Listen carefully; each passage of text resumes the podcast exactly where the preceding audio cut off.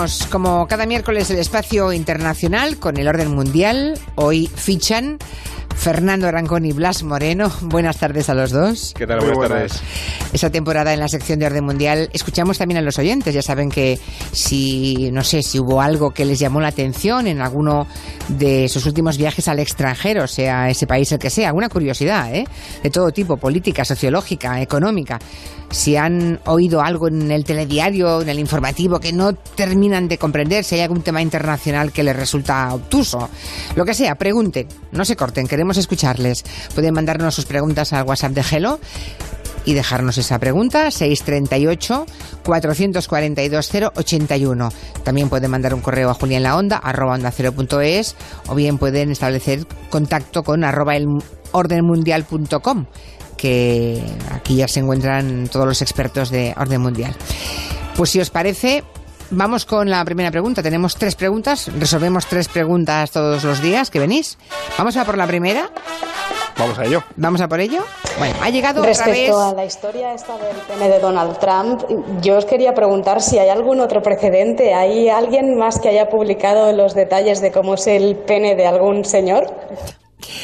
La primera pregunta, Esta so- pregunta. eh, bueno, ha llegado a través del buzón de voz. Claro, imagino que un oyente se ha levantado esta mañana o ayer, no sé si cuando llegó, eh, y vio que salía la señora diciendo que tiene el pene como un champiñón o como un hongo. Y ha pensado, ¿y esto le ha pasado alguna vez a alguien, a algún dirigente mundial?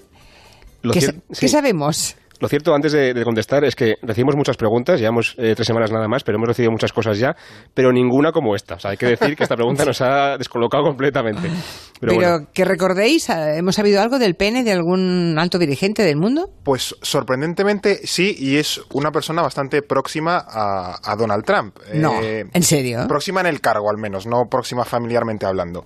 Y no es, eh, bueno, a pesar de, de lo que se puede pensar, de que, bueno, ha habido muchas filtraciones, no hemos encontrado gran cosa, a lo mejor alguna vez se ha, se ha sacado algo en algún país, pero no como este caso de Donald Trump, pero eh, Lyndon B. Johnson, el presidente que sucedió a, a Kennedy cuando este fue asesinado, era, al parecer, si damos crédito a lo que han contado de Trump, lo opuesto al actual presidente de Estados Unidos. Porque al tal Lyndon B. Johnson no es que filtrase nada ni se hablase, es que a él le gustaba presumir del el tamaño de su, de su amigo, al que llamaba cari- cariñosamente Jumbo.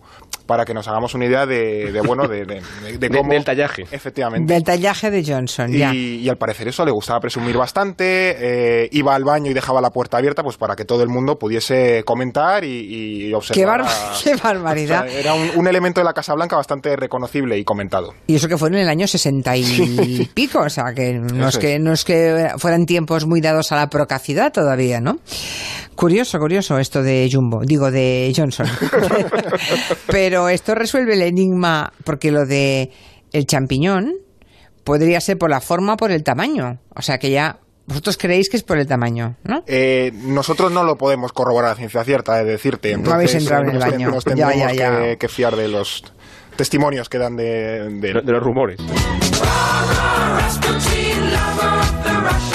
Rasputín también parece, ¿no? Según la historia, que tenía fama de lo mismo que Johnson. Y también Fernando VII, el rey español, por lo visto. Eso no sé si lo saben los oyentes, pero es bastante conocido que tuvo muchos problemas para tener, para conseguir un hijo, un heredero. Al final fue Isabel II, pero le costó mucho porque, porque su, su pene era tan grande que, que dificultaba mucho no era práctico. llegar a tener hijos. Sí. Sí, Es el falo, el pene, rabo, nabo, picha, polla. Bueno, perdonen ustedes la frivolité, pero está al nivel del debate político en este momento en Estados Unidos, donde todo el mundo está hablando de la cosa esta del, del champiñón. Em, bueno, vamos a otras preguntas Más serias. un poco más serias. Bueno, no te creas, está le puede costar la presidencia. está ahí, sí, sí, no, no, Ahí no es un está, asunto ¿eh? menor.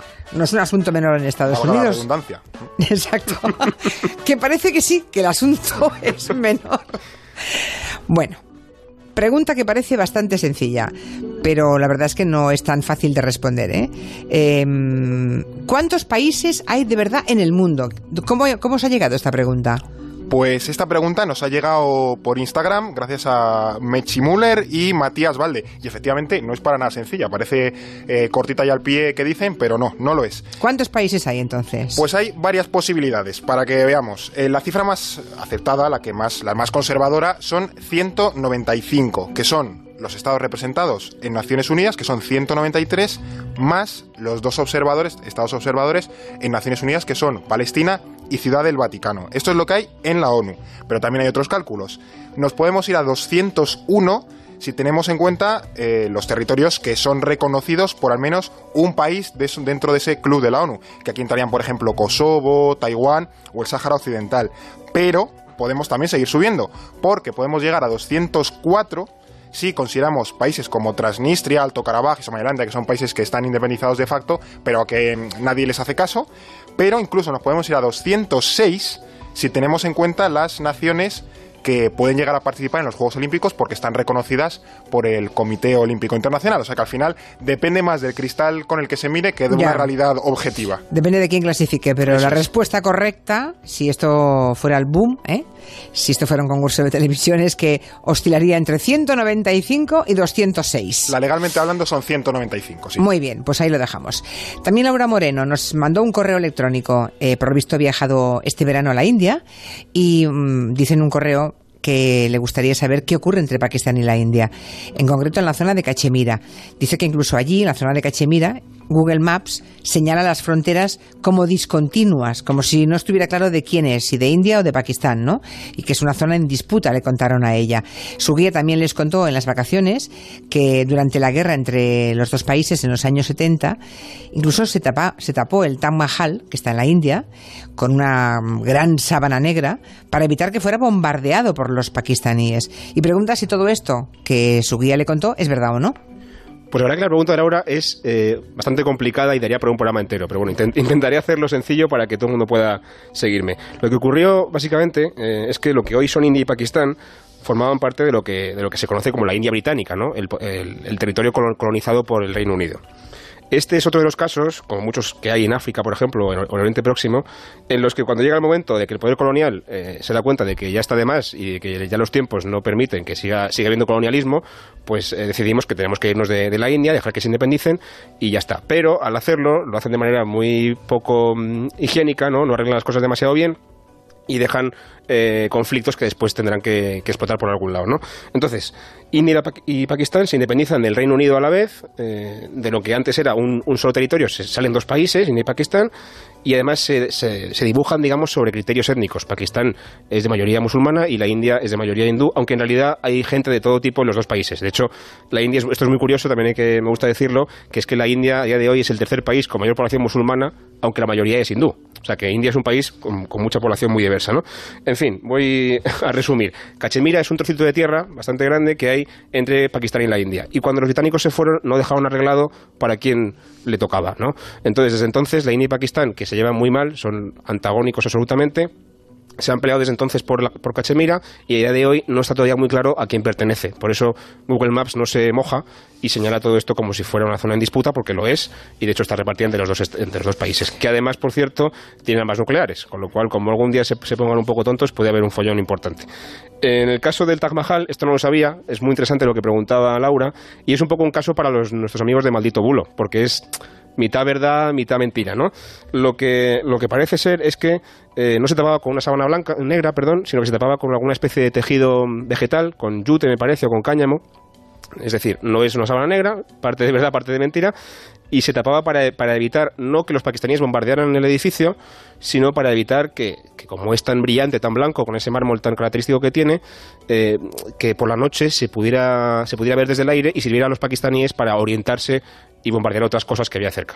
Pero entonces es interesante, pero bueno, eh, mitad verdad, mitad mentira. Eh, exacto, mitad, mitad y mitad, pero en todo caso nos ha valido para saber la historia de Taj Mahal y que en efecto esa zona de Cachemira pues sigue en litigio desde que se fueron los ingleses, ¿no?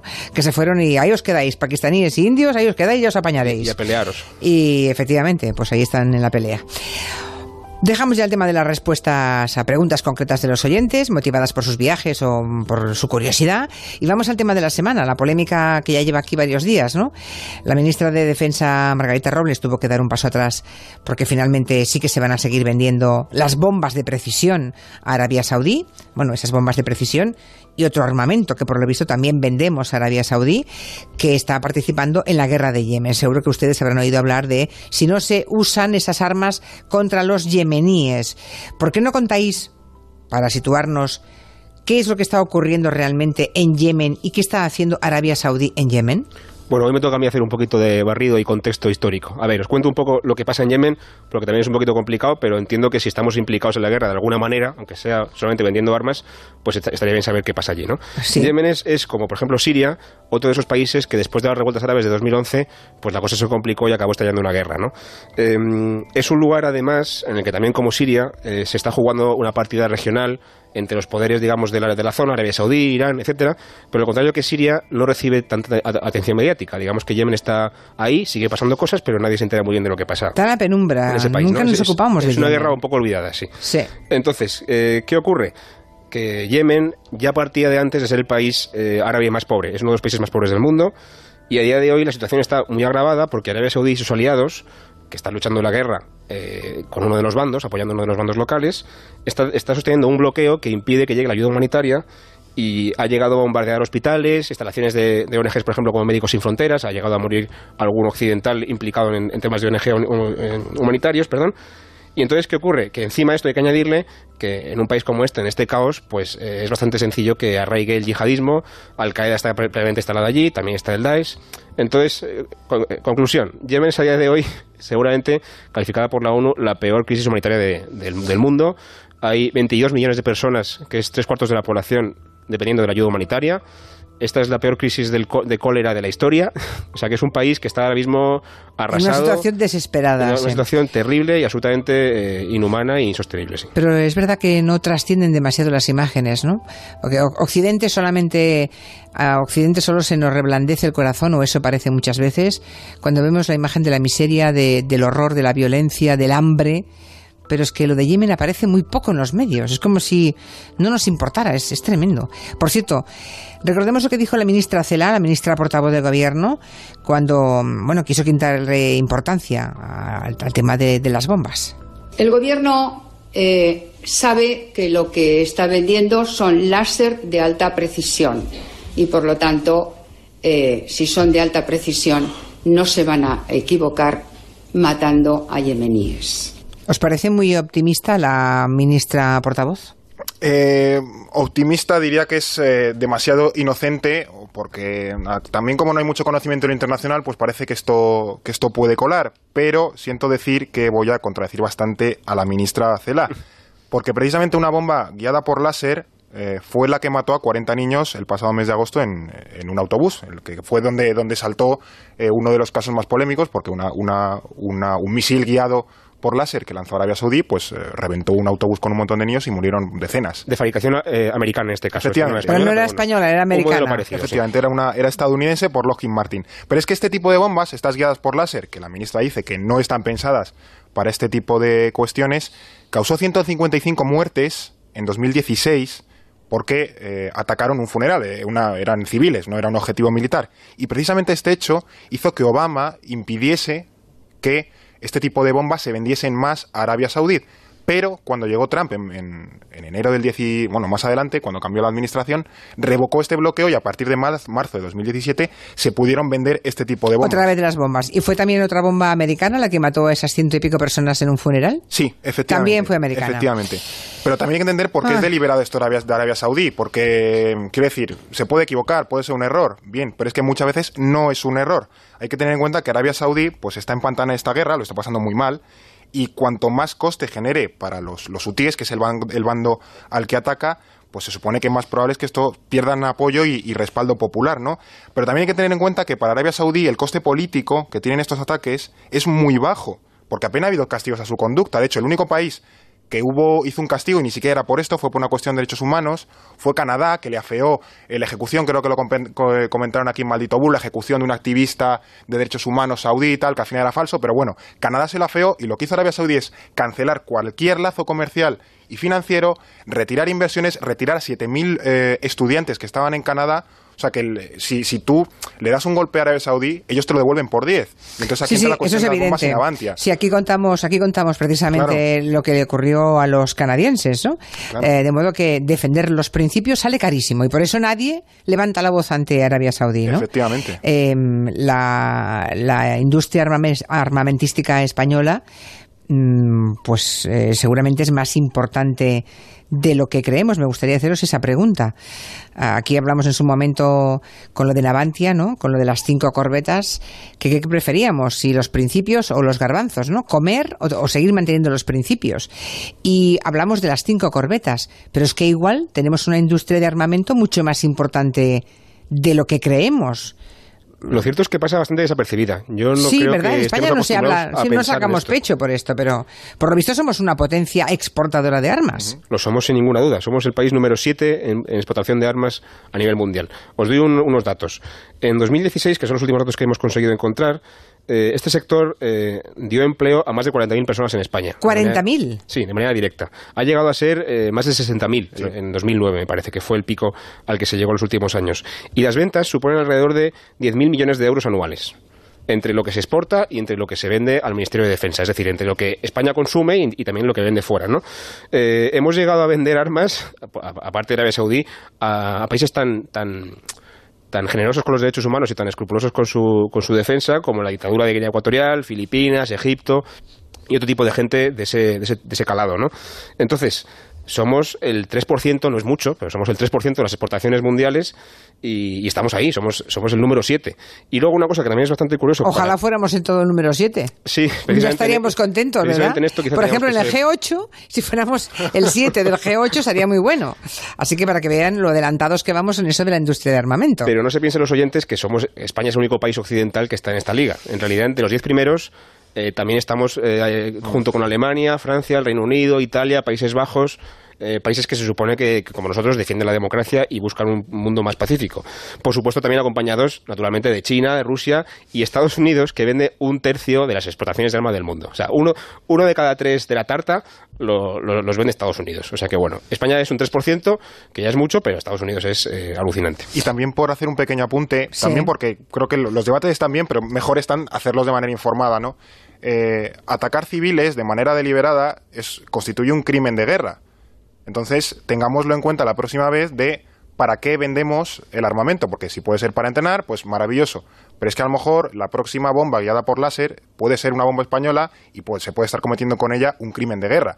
También para tenerlo en mente y, y valorar en la, en la justa dimensión todo Lo el que estamos contexto, haciendo. efectivamente, y a quién vendemos y por qué.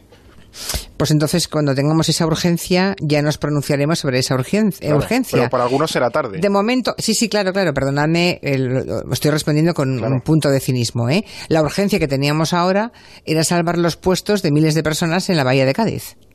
Claro, el, de- el debate quizá estaría en...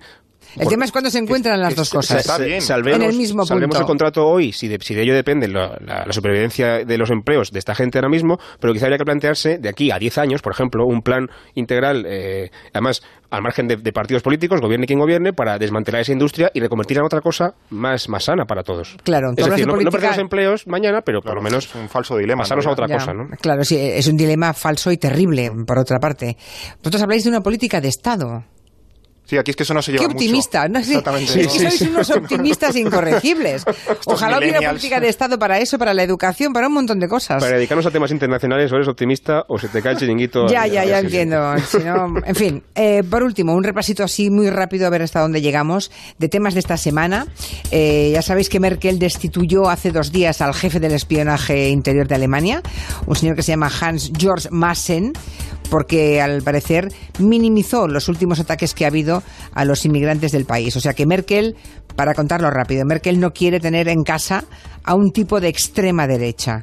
Es curioso, en todo caso, que haya llegado alguien de extrema derecha a, a estar al servicio de Merkel, ¿no? Tan cerca, digamos, de, Merkel. Lo más maravilloso de todo es que esta dimisión no es que la hayan mandado aquí al último despacho de un ministerio recóndito, no, no. Ahora este señor es secretario de Estado dentro del Ministerio del Interior, que es donde manda el socio necesario de Angela Merkel, que es el, eh, bueno, el, partido bávaro, ¿no? O sea, que al final está casi en un puesto, no sé si mejor, pero vamos, como mínimo igual de bueno, ¿no? Pero sí es cierto que al final se ha revelado un, un problema que tiene, que tiene Alemania, que es la, la, infiltración, porque no es la primera vez que ocurre, y probablemente no sea la última, de elementos de extrema derecha en fuerzas y cuerpos de seguridad del Estado. Hoy es la inteligencia, hace unos meses descubrieron varias células dentro del ejército que eran simpatizantes filonazis, entonces, Alemania todavía tiene mucho ahí que, que recapacitar. Mm, qué miedo, qué miedo, qué miedo. Ha pasado un poco inadvertido, pero Josep Borrell, el ministro de Exteriores, vino a dar a entender el martes que igual el gobierno estaba valorando la, la, opción de reconocer Palestina como Estado independiente, aunque también dijo que eso debería consensuarse, ¿no? Habría que, en fin, conseguir una posición común eh, de toda la Unión Europea. Recordemos lo que decía antes Fernando de que Palestina es un, uno de esos países que, que solamente hay, hay parte del, del, mundo que reconoce, gente que no. Entonces, ¿qué ocurre? Esto es una noticia interesante y me parece que hay que valorarla positivamente por dos razones. La primera, y que nos afecta más a nosotros, a, a España, es que eh, por fin la, la, política exterior española, en, en este aspecto por, por, lo menos, se lanza a, a, imponer, a, proponer algo por sí misma, ¿no? que hasta ahora siempre ha ido a la zaga de otros aliados y no han propuesto nada por sí mismo. Entonces, es una buena noticia porque por lo menos nos movemos en algo y proponemos cosas, que eso está bien.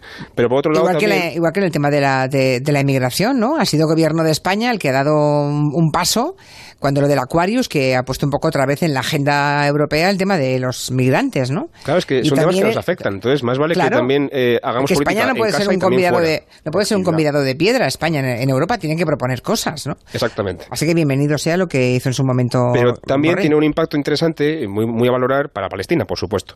Y es que eh, esto viene muy oportunamente eh, en el mismo momento en el que hemos visto últimamente que Trump se ha alineado claramente con los intereses de Israel. Recordemos, por ejemplo, la- el traslado de la embajada a Jerusalén o la retirada del presupuesto a, la, a la agencia de la ONU para los refugiados palestinos, que es muy importante y es muy grave. Entonces, en cierto modo, eh, viene bien porque Palestina ahora que se está mm, viendo cada vez más debilitada por el- la retirada de apoyo de Estados Unidos, podría ser que con el apoyo de Europa se trabajara un poquito más en la solución de, una Palestina independiente, funcional y, y, y, en fin, en una paz para Oriente Próximo que llevamos 70 años y que no hemos conseguido alcanzar todavía.